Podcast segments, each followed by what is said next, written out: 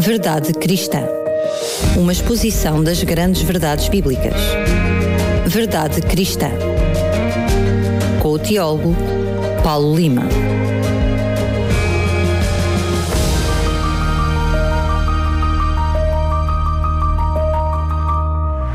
E cá estamos para trazer mais um Verdade Cristã. Como prometemos, como anunciámos na divisão este programa, hoje vamos interpretar, vamos chegar ao fim desta interpretação do sonho de Daniel 2. Para isso, tenho comigo mais uma vez o Tiago Paulo Lima. Paulo, mais uma vez, bem-vindo. Obrigado, Daniel. É um prazer estar contigo os ouvintes, como eu costumo sempre dizer. Hoje vamos terminar então esta profecia que já nos leva, já nos arrasta a alguns programas e, mais concretamente, estes três últimos programas com esta parte final. Enfim, uh, passando a redundância, hoje chegamos ao final do final. É verdade. O sonho de Nabucodonosor II, que está registrado no segundo capítulo do livro de Daniel, tem fascinado incontáveis gerações de leitores de todas as épocas. Praticamente todas as pessoas que abrem a sua Bíblia e leem este livro ficam uh, siderados por este capítulo, pelo, pela esta estátua. Para relembrar aos nossos ouvintes o que é que estamos a falar, eu estou a falar daquela estátua de metal com cabeça de ouro, uh, peito e braços de prata, ventre e coxas de bronze, pernas de ferro, pés de ferro e de cerâmica, que é destruída por uma pedra que sai de uma montanha sem mãos, que atinge a estátua nos seus pés, as reduz a pó e se transforma numa grande montanha. Já vimos o significado da pedra e das duas montanhas. Lembro que são a primeira montanha simboliza Deus, a pedra simboliza o Messias, Jesus Cristo, que bate contra os pés da estátua e a destrói, pondo sim fim aos reinos humanos e depois constrói o reino de Deus na terra, tornando-se numa grande montanha. Agora, dada a importância da revelação profética que é transmitida através deste sonho, nós decidimos aqui no programa interpretá-lo com rigor e espírito analítico, de modo a compreender em profundidade o seu significado. E assim, como o Daniel já disse, nós dedicamos inicialmente dois programas ao estudo da primeira parte do sonho, tendo interpretado historicamente o significado da cabeça de ouro, que nós vimos que era o Império Neobabilónico, do peito e dos braços de prata, que vimos que era o Império seguinte, o Império Medo-Persa, do ventre e das coxas de bronze, que foi o império que sucedeu, o Império Greco-Macedónio, e finalmente das pernas de ferro da estátua de metal, que representa o reino, ou melhor dizendo, o Império de Roma, o Férreo Império de Roma. Depois de terminar esta, esta tarefa, como o Daniel também já disse, nós demos início a uma série de programas destinados a decifrar o significado histórico dos pés e dos respectivos desde da estátua, que constituem o reino dividido e que são representados, portanto, pelo, como eu já disse, pelos pés e pelos dedos da estátua, que são parte de ferro e parte de cerâmica. Agora, depois de termos realizado uma interpretação exegética profunda do texto de Daniel 2, portanto, fomos analisar a fundo o texto, que descreve, nomeadamente, o destino dos pés e dos respectivos dedos de ferro e de cerâmica da estátua colossal vista em sonhos por Nabucodonosor II, iremos agora proceder à interpretação histórica do símbolo dos pés e dos dedos da estátua. Ou seja, apoiados nos dados determinados pela exegese, pela interpretação textual previamente efetuada, vamos definir qual é a entidade histórica que é representada pelos pés e pelos dedos da estátua. Isto é, iremos descobrir a identidade histórica do reino dividido. Para podermos ser bem-sucedidos nesta tarefa, iremos começar por definir as balizas temporais que, segundo a profecia de Daniel 2, marcam o início e o fim da carreira histórica deste reino dividido. E vamos avançar a partir daí. Mas se já mencionaste connosco que nós somos, hum, portanto, contemporâneos dessa parte, uh, sabemos que ela também, por outro, por outro lado, uh, ela sucede uh, o reino anterior, só ainda precisamos esclarecer aonde é que termina este período, não é? Sim, é, mas nós vamos determinar o princípio e o fim. Para determinar historicamente a época e assim determinarmos posteriormente a identidade histórica das entidades simbolizadas pelos pés e dedos de ferro e cerâmica da estátua de Daniel II, que constituem aquilo que eu tenho vindo a chamar o reino dividido, nós devemos isolar e compreender os pontos de referência temporais que os concernem. Ora, uma análise atenta do segundo capítulo de Daniel permite-nos afirmar que a atividade do reino dividido tem como ponto cronológico inicial o fim do Império Romano no Ocidente, como tu já mencionaste, simbolizado pelas pernas de ferro, e tem como ponto cronológico final o apogeu escatológico determinado pela segunda vinda de Jesus Cristo. Estes dois pontos de referência cronológicos são estabelecidos pelos seguintes argumentos, e eu vou apresentar sucintamente os argumentos que sustentam isto. Pode-se afirmar, sem receio de errar, que o ponto cronológico final da atividade do reino dividido é a época do apogeu escatológico determinado pela segunda vinda de Cristo. Primeiro, o reino dividido, simbolizado pelos pés e respectivos dedos da estátua, é destruído pelo impacto da pedra, como nós vimos em Daniel 2, versículo 34. Ora, nós vimos anteriormente que a pedra é o símbolo de Jesus Cristo, o Messias, e que o impacto da pedra sobre a estátua é a representação da segunda vinda de Cristo à Terra. Nós vimos isso no programa anterior, da semana passada. Portanto, isso significa que o reino dividido será um ator na história do nosso mundo até ao regresso de Jesus. Segundo argumento, Daniel diz-nos claramente que será no dia destes reis, para usar a expressão que ele utiliza, que Deus fundará o reino messiânico. Ele diz-nos isso em Daniel 2, 44. Nós sabemos que a fundação do reino messiânico acontecerá quando se der a segunda vinda de Jesus, porque a descrição dada em Daniel 2, 44 está a explicar o símbolo expresso em Daniel 2, 34. Assim, se o reino de Deus, que Deus vai fundar sobre a terra no fim do tempo, a quando a segunda vinda de Cristo, é instaurado nos dias destes reis, como diz Daniel, e se estes reis são os dez reis ou reinos que constituem o reino dividido, e que são representados pelos dez dedos de ferro e de cerâmica dos pés da estátua, então podemos concluir que o reino dividido existirá até ao tempo do fim e será destruído apenas pela segunda vinda de Cristo. Agora, pode-se também afirmar que o ponto cronológico inicial, nós vimos o ponto cronológico final, mas agora, relativamente ao ponto cronológico inicial da atividade do reino dividido, pode-se dizer que ele é o fim do Império Romano do Ocidente, simbolizado pelas pernas de ferro, tendo em consideração o seguinte argumento, e eu apresento apenas um argumento. Na estrutura da estátua de metal, as pernas de ferro dão lugar aos pés e aos respectivos dedos de ferro e de cerâmica, como nós vemos em Daniel 2, versículo 33. Ora, nós vimos no programa anterior que as pernas de ferro da estátua simbolizavam o Império Romano que manteve a hegemonia política no Mediterrâneo e na Europa Ocidental até 476 d.C. Sendo assim, se o reino dividido sucede ao Império Romano, então ele deve ter vindo à existência após 476 d.C., data que marca o fim do Império Romano no Ocidente. Portanto, podemos concluir que as entidades históricas simbolizadas pelos pés e dedos de ferro e de cerâmica da estátua metálica, ou seja, pelo reino dividido, estão em atividade na história da Europa desde o fim do Império Romano no Ocidente e aí continuarão a agir até ao fim dos tempos marcado pela segunda vinda de Jesus. Assim sendo, elas existem presentemente. O reino dividido é uma entidade histórica contemporânea. Nós conhecemos bem qual é e nós convivemos com ele todos os dias. Com estes pontos de referência cronológicos, poderemos proceder com segurança à identificação histórica das entidades que constituem o reino dividido. E é precisamente isso que eu irei propor para fazermos a seguir, Daniel. Muito bem. Um, então, quais são as entidades históricas? É verdade que tu mencionaste há pouquinho, enfim, e partilhaste connosco um argumento para explicar precisamente a, a, origem, mas queria voltar um pouquinho atrás, sobretudo para quem nos ouve agora, lembrando que todos os reinos, desde a cabeça até aos pés, se sucederam sucessivamente, passando a, a redundância.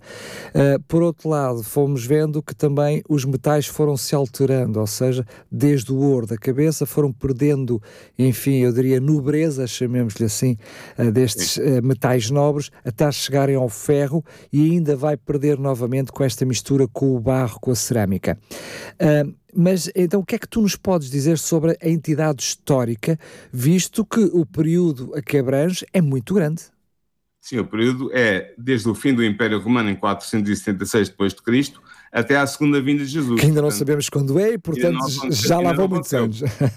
Exatamente. Ora bem, para identificarmos historicamente o reino dividido, representado, eu volto a dizer, a lembrar os nossos ouvintes, pelos pés e pelos seus dez dedos de ferro e de cerâmica, devemos ter em conta os seguintes aspectos simbólicos. Primeiro, o reino dividido é constituído pelos dez dedos, os quais são o símbolo de dez reis ou reinos que vieram à existência na mesma época histórica, após 476 d.C., e que continuam a existir hoje. Sabemos que estes dez reis, simbolizados pelos dez dedos dos pés, são na realidade dez reinos. Porquê? Porque nas visões proféticas de Daniel, os termos reis e reinos são equivalentes. Basta comparar Daniel 7, 17 com Daniel 7, 23 e nós chegamos a esta conclusão. Segundo, o reino dividido é caracterizado pela justa posição de duas substâncias heterogêneas, o ferro e a cerâmica. O ferro representa a harmonização nos seus aspectos geográficos, políticos e culturais, pois ele é o símbolo do Império de Roma em Daniel 2. Logo, a cerâmica deve representar também uma distinta realidade geográfica, política e cultural que se vai associar, a partir de 476 d.C., à geografia, à política e à cultura do Império Romano, que dominava a Europa Ocidental e Central. Tendo em consideração estes dados extraídos da exegese do texto de Daniel 2, fizemos isso a semana passada, perdão, há duas semanas, podemos concluir que os dez dedos, ou os dez reinos simbolizados pelos dedos, melhor dizendo, dos pés da estátua, que constituem o reino dividido, são, numa primeira leitura, e eu sublinho aqui isto, numa primeira leitura, os dez povos e os dez reinos bárbaros germânicos que substituíram o Império Romano no Ocidente e no centro da Europa. Estes povos bárbaros germânicos são os visigodos, os ostrogodos, os vândalos, os suevos, os burgundos, os francos, os alamanos, os lombardos, os érubos e os anglo-saxões. De facto, todos estes povos bárbaros partilharam a organização política e a cultura germânicas, representada pela cerâmica. E todos eles fundaram reinos autónomos no interior do território do Império Romano do Ocidente a partir do século V, reinos esses que ainda eram uma realidade política existentes após 476 d.C., quando o Império Romano terminou. Compreendes, Daniel? Eu, perfeitamente, mas, mas eu preciso que sejas mais específico. Tu disseste numa primeira leitura hum, e eu preciso que tu nos digas mais por nós sobre a origem dos reinos fundados então por esses povos bárbaros que referiste, porque uh, não está claro isso ainda. Está bem. Então vamos a isso. Os visigodos invadiram a Itália em 401 e saquearam Roma em 410. Eles fundaram o reino de Toulouse, na Gália, que durou de 416 a 507. Após a sua expulsão da Gália pelos francos, eles migraram em direção à Península Ibérica, aqui a nossa península, onde fundaram o reino de Toledo, que durará de 513 a 711 até à conquista da Espanha pelos muçulmanos. Depois os, os ostrogodos entraram no território do Império Romano em 489 e fundaram um reino em Itália que durou até 555.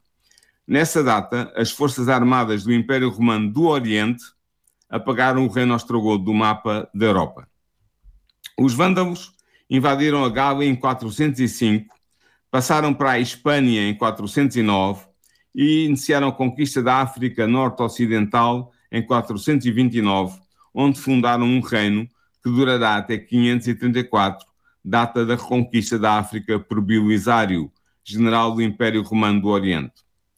Os suevos invadiram o Império em 406 e passaram para a Espanha em 409. Em 411 fundaram o Reino de Braga, no noroeste da Península Ibérica. Em 585, este reino foi absorvido pelo Reino Visigodo.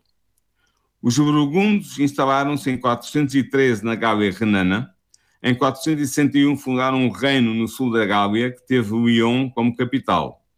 Este reino será absorvido pelo reino franco em 534. Os francos começaram a conquista da Gália com o rei Clovis a partir de 486. Em 511, o reino franco era a mais forte potência da Europa Ocidental. O reino francês será a continuação do reino franco. Os alamães invadiram o Império em 406 estabeleceram um reino na Alsácia e no Palatinado, que durará até 496. Os lombardos penetraram a Itália em 568 e fundaram o reino de Pavia. Ele será destruído pelos exércitos de Carlo Magno uh, um pouco depois. Os érvulos fundaram um reino em Itália por iniciativa de Odoacro em 476, mas ele será destruído em 493 pela ação dos ostrogodos.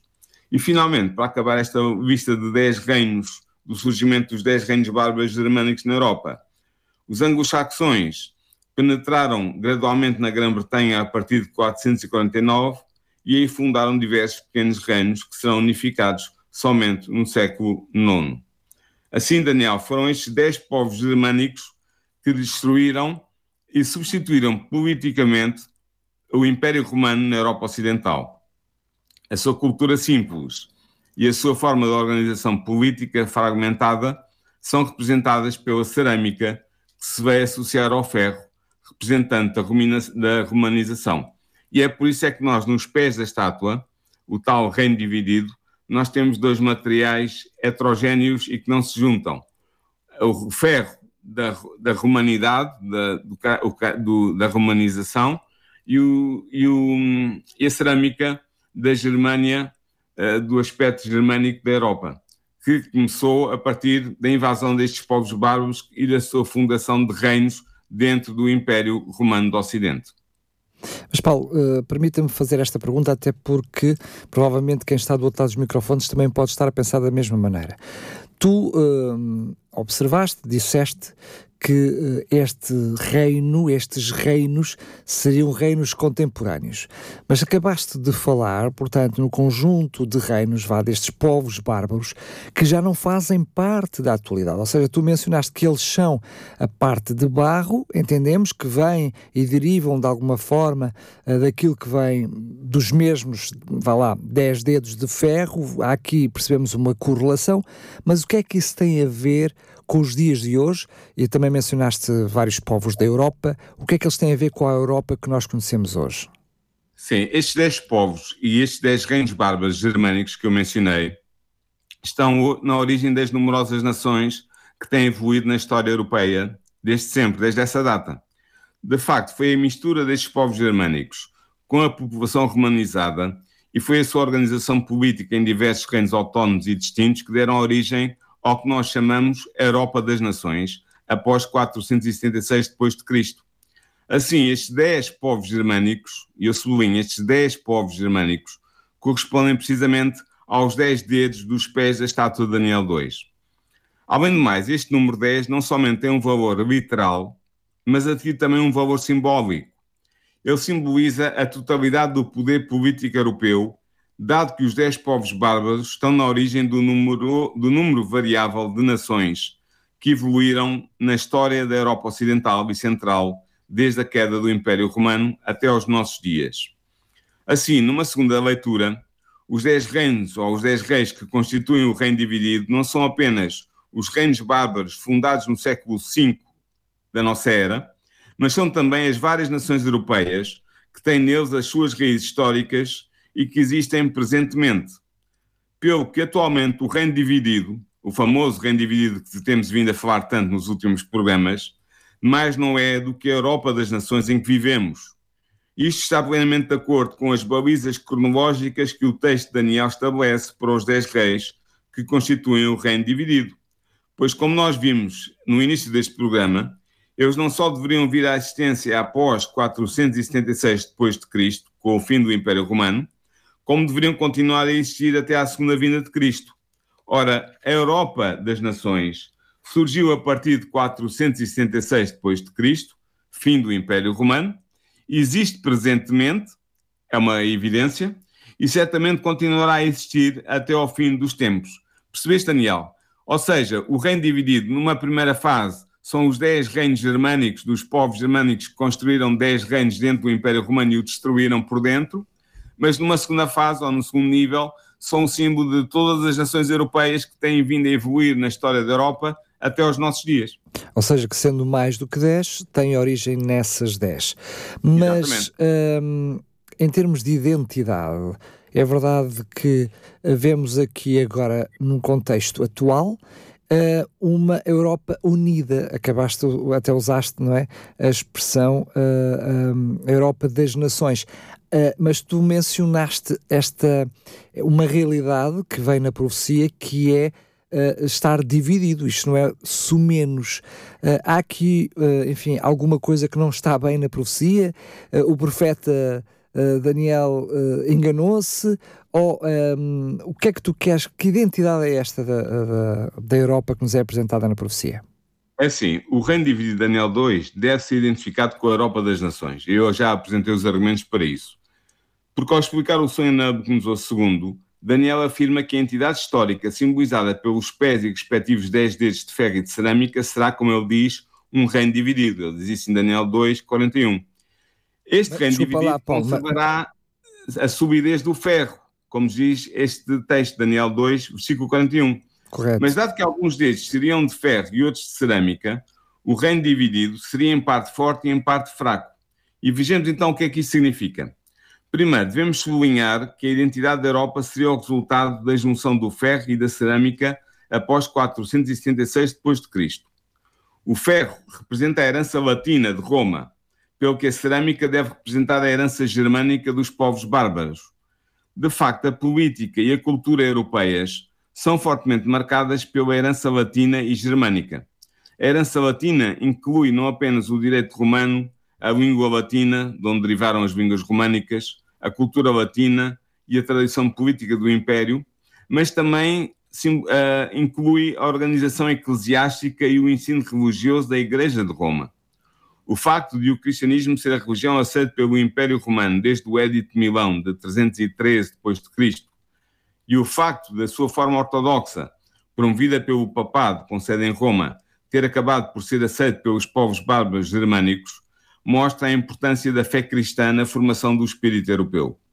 Na verdade, pode-se dizer que o cristianismo faz parte da herança romana, sendo assim também representado pelo símbolo do ferro.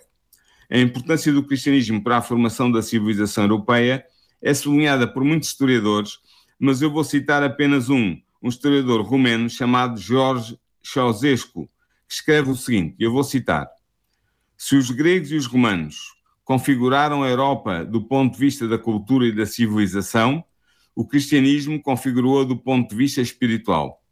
Quando, no ano de 313, o imperador Constantino promulga o famoso Edito de Milão, o cristianismo impõe-se como religião preponderante no Império Romano e assegura ao longo da Idade Média uma unidade europeia na fragmentação política que se registrou depois do assassínio, em 476, de Rómulo Augusto, o último imperador do Império do Ocidente. Os povos bárbaros que se abateram sobre os territórios romanos amansaram e ganharam o direito a ser europeus pelo cristianismo. A Europa é, há muito, sinónimo de Christianitas. Fim de citação. Portanto, este uh, historiador romeno é claro.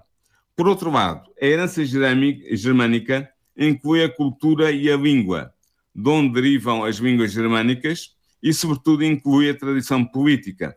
Um outro historiador, desta vez um historiador italiano que eu vou citar, faz notar esta decisiva contribuição germânica quando escreveu o seguinte: Outros estudiosos preferiram pôr a questão em termos político-constitucionais e fizeram por isso remontar aos germanos a concepção moderna dos Estados nacionalistas contraposta ao Império Universal de Roma. Fim de citação.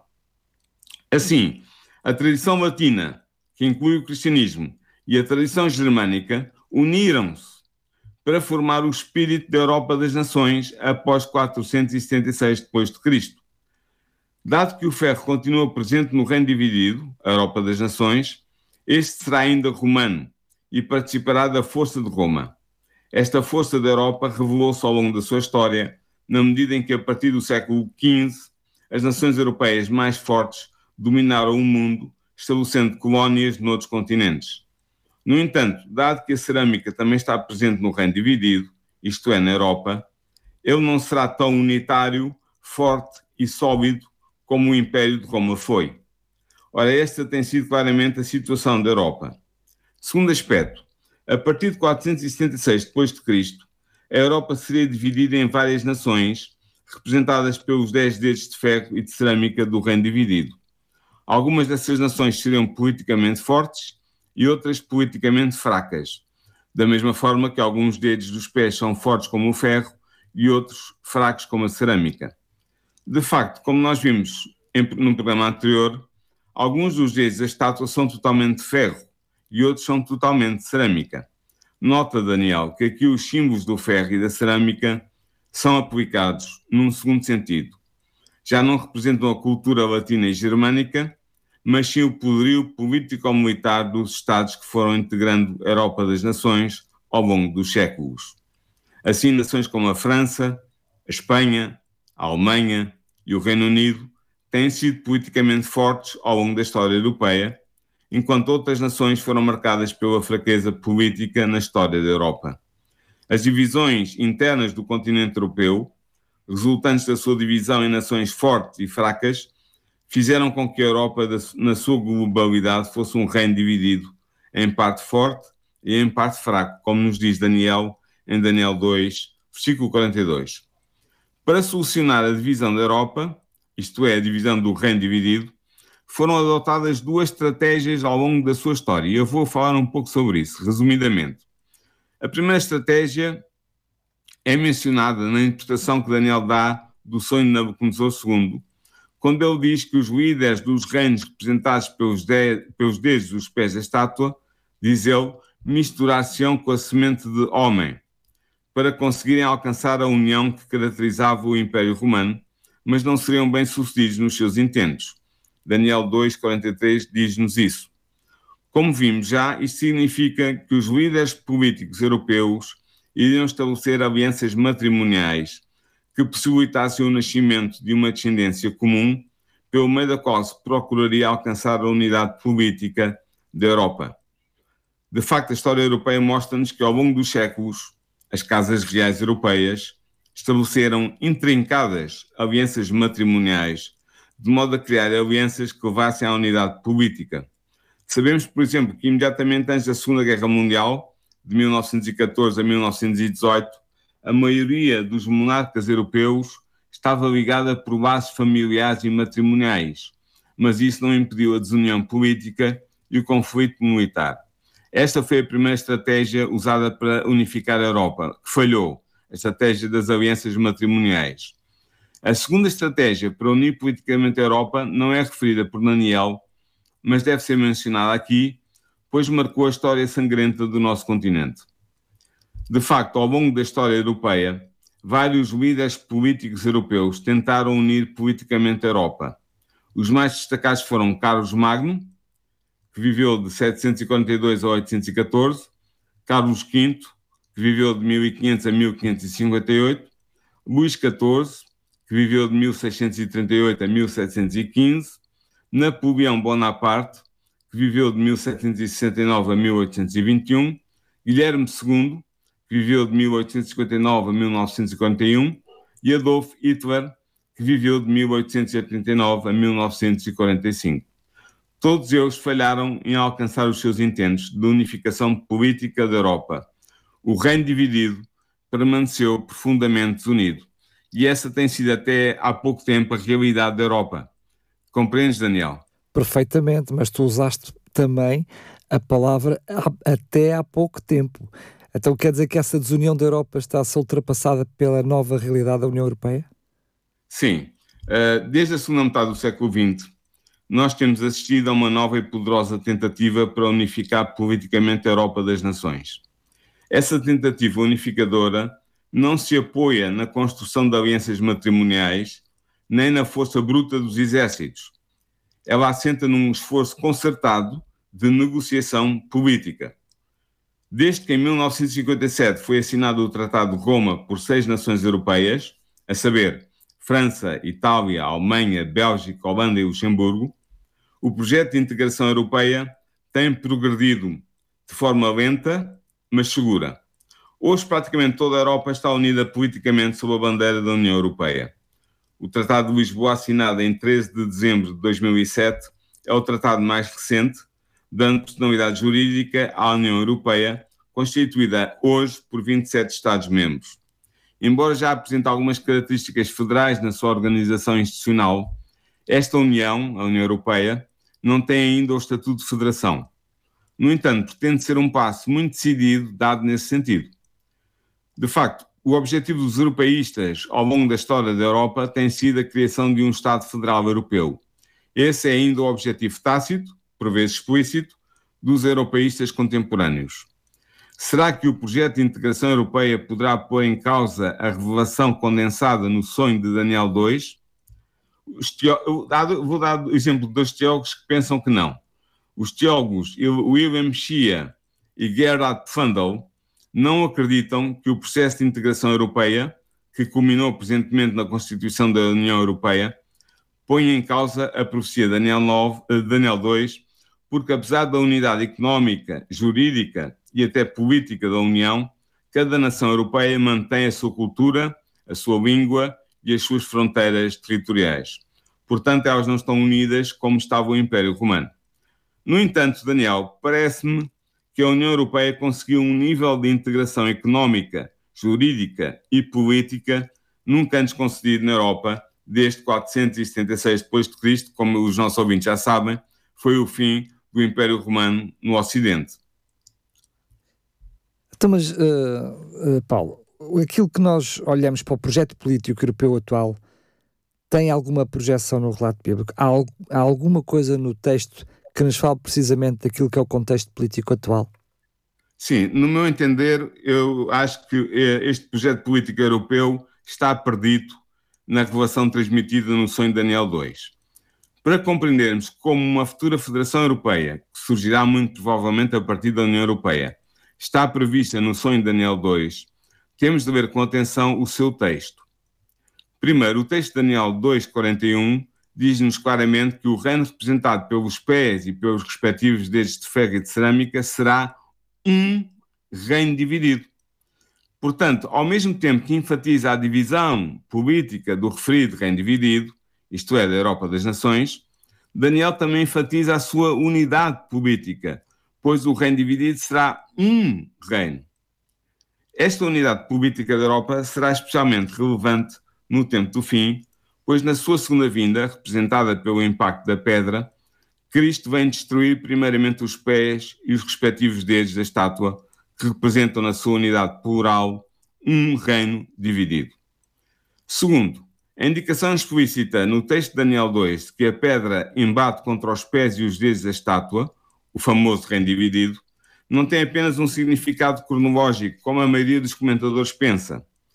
Esta informação não nos é dada apenas para indicar em que época da história humana ocorrerá o segundo advento de Cristo. Daniel pretende também mostrar que haverá um forte antagonismo entre Cristo e o reino dividido, resultando a segunda vinda de Cristo na total destruição desse reino.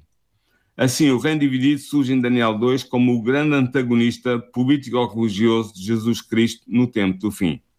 Se tivermos em consideração estes dois dados, Daniel, nós percebemos que imediatamente antes da segunda vinda, a Europa será um reino dividido em forte oposição político-religiosa a Jesus Cristo. A existência de uma federação europeia dotada de uma forte unidade política no tempo do fim, é uma realidade que o sonho apresentado em Daniel 2 parece prever. Esta conclusão sai reforçada se percebermos que existe um forte paralelo entre Daniel 2 e Apocalipse 17, no que toca ao papel atribuído às nações da Europa no tempo do fim, que antecede a segunda vinda de Jesus. De facto, o reino dividido dos dez dedos da estátua de metal de Daniel 2, 41 a 44, corresponde à federação escatológica dos dez reis de Apocalipse 17, 12 a 17. Tivemos a ocasião de mostrar num outro lugar, eu não falei nisto aqui eh, no programa, mas é, é o objeto da minha tese de mestrado, que os dez reinos, ou seja, as dez pontas da besta de sete cabeças de Apocalipse 17, são o símbolo das nações europeias. Ora, tal como em Daniel 2, o texto de Apocalipse 17 diz-nos claramente que estes dez reis vão unir-se, movidos por um mesmo propósito político, e vão fazer guerra a Cristo no tempo do fim. Portanto, haverá o estabelecimento de uma forte unidade política entre as nações da Europa, apesar das suas singularidades culturais, linguísticas e geográficas, e tal unidade será utilizada, no tempo do fim, para mobilizar as nações europeias contra os desígnios de Cristo.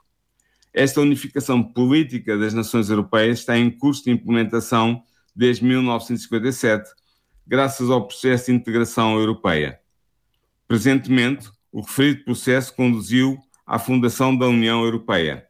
Eu acredito que culminará no futuro na formação de uma verdadeira Federação Europeia.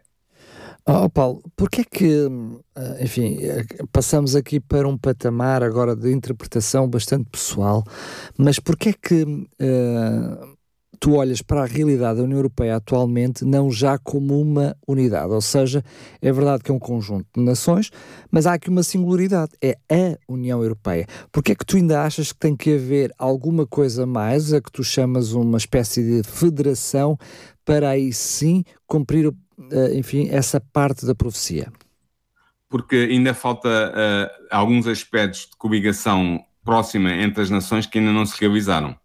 E por isso é que eu digo que esta União Europeia é capaz de terminar numa Federação Europeia, porque esse também é o, é o objetivo de todos os europeístas convictos, fazerem uma federação um pouco à semelhança do que acontece nos Estados Unidos da América, que também são uma federação de vários Estados.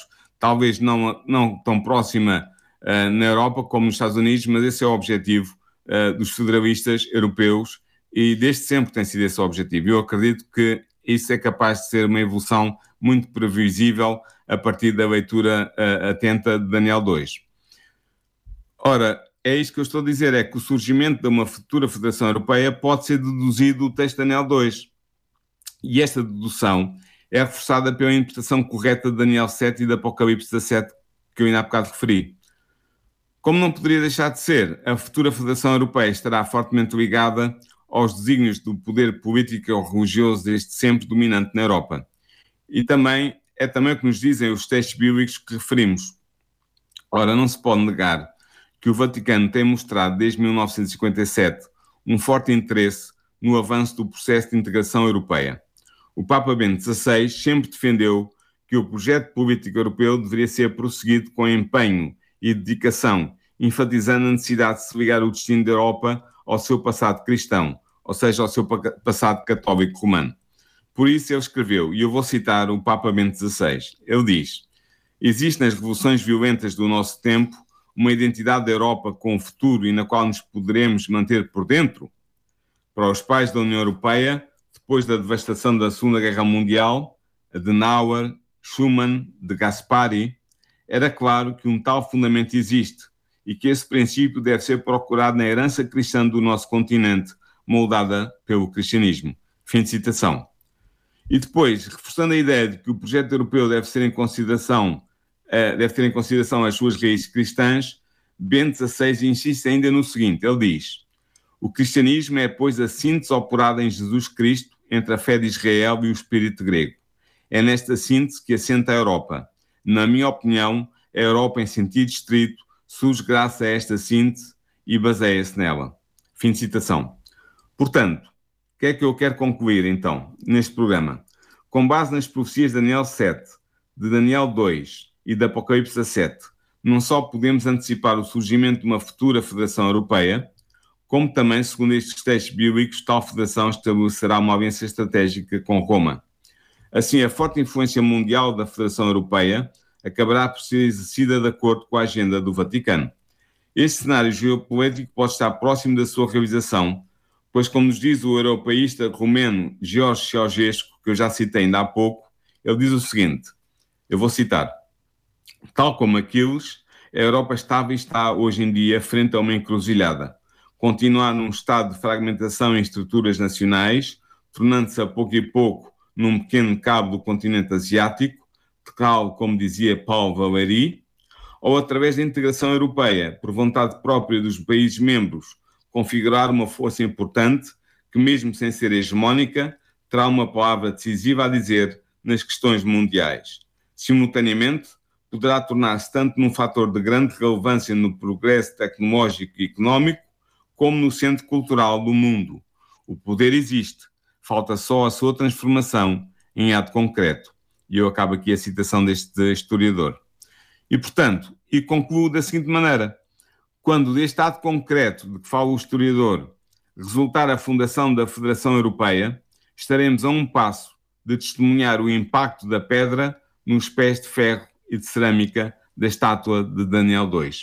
Por isso eu concluo com esta observação de que o reino dividido é uma realidade que existe diante dos nossos olhos, tem a ver com a união da Europa das Nações a partir do processo político e do projeto político da União Europeia, e eu acredito que essa unidade irá ser aprofundada e que quando essa unidade for aprofundada, dar-se-á o evento seguinte na profecia de Daniel 2, que é o embate da pedra, o Messias de Israel e de, do mundo, uh, Jesus Cristo, nos pés de ferro e de cerâmica da estátua de Daniel 2.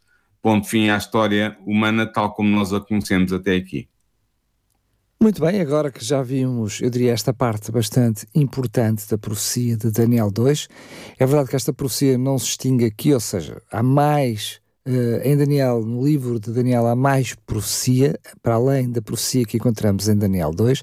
Temos vindo até a mencionar outras partes de, do livro de Daniel para compreendermos esta profecia, até incluindo, inclusive, o livro de Apocalipse. Eu pergunto-te, então, o que é que nos pode esperar para os próximos programas? Sim, nos próximos uh, quatro programas, se não estou em erro, vamos estudar a fundo Daniel 7 vamos ver a interpretação exegética, portanto, a análise textual desse capítulo, ou dessa prima, da primeira parte desse capítulo, eh, e vamos estudar também a identificação histórica dos símbolos que aí são representados. Em Daniel 7 já não se fala de metais nem de partes de, estátua, de uma estátua humana, mas fala-se de animais ferozes que, são, que aparecem sucessivamente na cena uh, que o, profeta está a contemplar, e a partir daí podemos prever o que é que o profeta eh, predizia para o seu futuro a partir eh, do Império Neobabilónico, que era o seu contemporâneo. Por isso, vamos estudar Daniel 7 em profundidade nos próximos uh, três ou quatro programas. Mas. Daniel, antes de terminar, sim, sim, sim, se me permites, gostava de terminar com uma saudação especial para os nossos ouvintes da Assembleia de Deus. Um abraço a todos os assembleanos que possam estar a ouvir este programa. Ok, abraço dado. Eu estava a dizer então que não quero ser spoiler, mas podemos dizer que estes animais, estas feras de Daniel 7 estão diretamente ligadas com a profecia de Daniel 2. Portanto, tudo aquilo que temos mencionado e os reinos que temos mencionado ao longo deste programa, nós vamos ver aqui que há uma ligação, não é próxima, é uma ligação totalmente direta. Portanto, se não ouviu este programa, os, os programas anteriores, e quer estar informado e já, já quer ter informação uh, de base para aquilo que vem já a seguir, já sabe, todos os programas estão disponíveis em podcast em radiorcs.pt. Não é assim, Paulo? Ou seja, tudo aquilo que dissemos até agora será extremamente importante para compreendermos Daniel 7. Claro que sim. Aliás, os dois programas que fizemos sobre Daniel 2 já introduziam em grande parte os símbolos de Daniel 7. E nós vamos ver no primeiro programa da semana que vem, portanto, o primeiro programa desta série de programas sobre Daniel 7, vamos ver exatamente essa correlação estrita e estreita entre Daniel 2 e Daniel 7, e isso permite-nos a interpretação do texto ser mais fácil e mais acessível. Por isso, os ouvintes que estiveram atentos a estes programas, aos últimos programas que fizemos sobre Daniel 2, não vão perder nada com isso, muito pelo contrário, vão ganhar entendimento para a compreensão do que vem aí pela frente uh, a interpretação do capítulo 7 de, do livro de Daniel. E até, digo eu, para depois compreenderem Apocalipse. Enfim, tudo isto está ligado, é verdade que parece assim um bicho de sete cabeças, mas agora já começa a fazer sentido.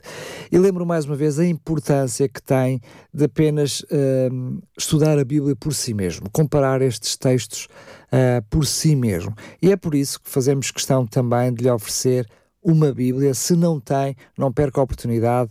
Temos 10 Bíblias para oferecer. 10 Bíblias aos primeiros 10 ouvintes que nos enviaram um SMS, uma mensagem para o nosso telemóvel, para as redes sociais.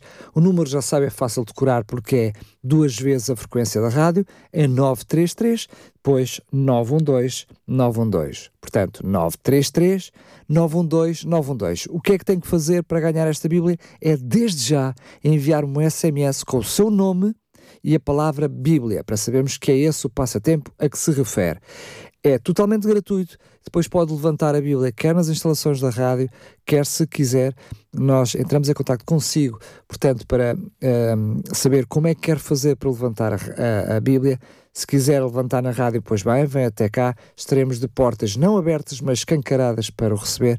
Se preferir, receber comodamente a Bíblia em sua casa, pois bem, também a enviamos totalmente gratuita para um, sua casa. A versão da Bíblia é a versão João Ferreira de Almeida, uma parceria precisamente com a Sociedade Bíblica uh, Portuguesa. Portanto, agora sim, Paulo Lima, mais uma vez, muito, muito, muito obrigado e até ao próximo programa, se Deus quiser. Um abraço, Daniel, para ti e para os nossos ouvintes. Até ao próximo programa. Verdade Cristã uma exposição das grandes verdades bíblicas. Verdade Cristã. Com o teólogo Paulo Lima.